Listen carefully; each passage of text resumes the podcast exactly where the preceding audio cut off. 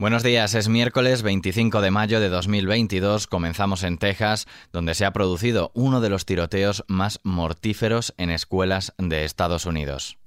XFM Noticias con Daniel Relova.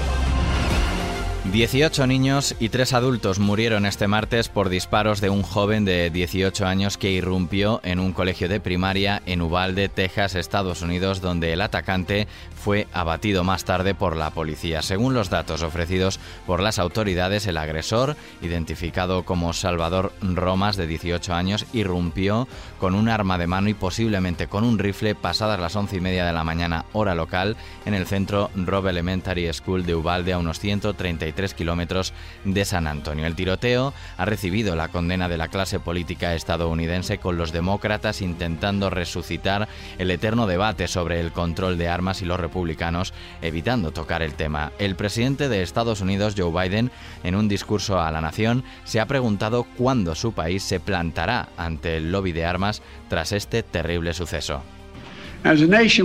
Como nación nos tenemos que preguntar cuándo en el nombre de Dios vamos a enfrentarnos al lobby de armas.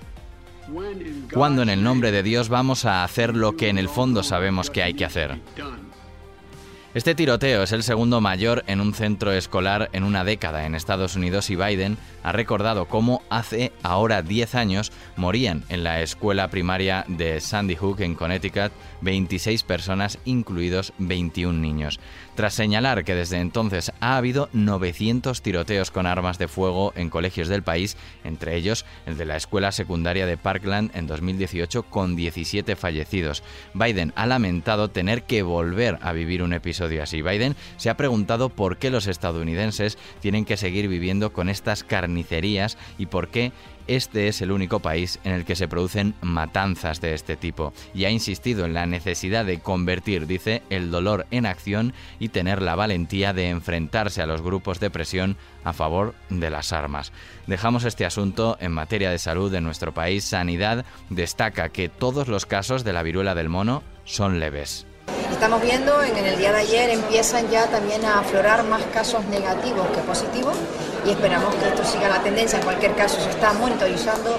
La vigilancia ha funcionado adecuadamente desde que saltó la alerta por el Reino Unido a través del Reglamento Sanitario Internacional, se recibió en el CAE, se alertó a todos los servicios de vigilancia de las comunidades autónomas y con la labor yo creo que muy buena de todos los servicios, distintos servicios de salud de todas las comunidades autónomas.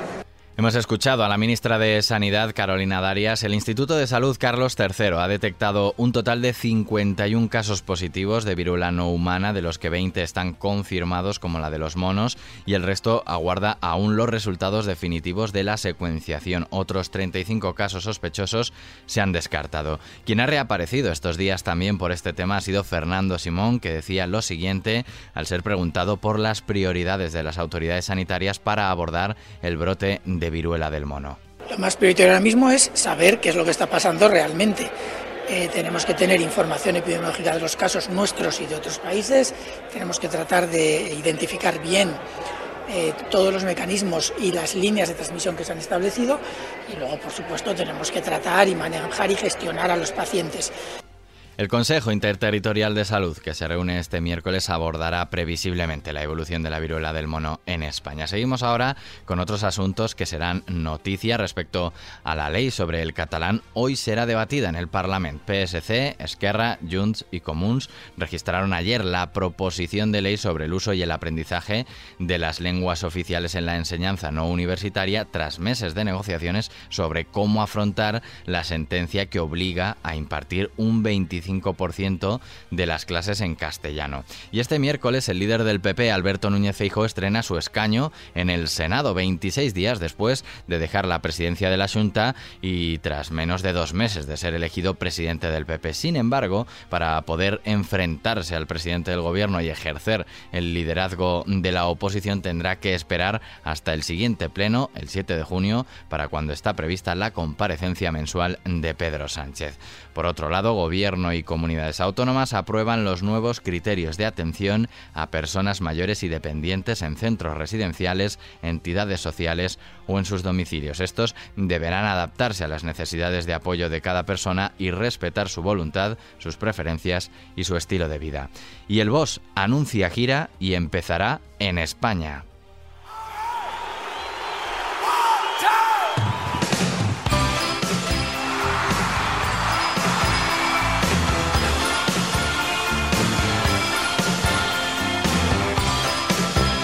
Springsteen ha anunciado nueva gira, la primera con la E Street Band desde 2017. Las fechas anunciadas hasta ahora comienzan el 28 de abril de 2023 en Barcelona y desde la ciudad condal se abrirá paso por Europa. La fecha final en el calendario es el 25 de julio en Italia.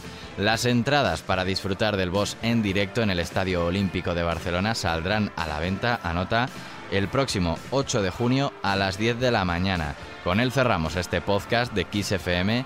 Noticias, la información como siempre puntual y actualizada en los boletines horarios de Kiss FM. Que pases un buen día.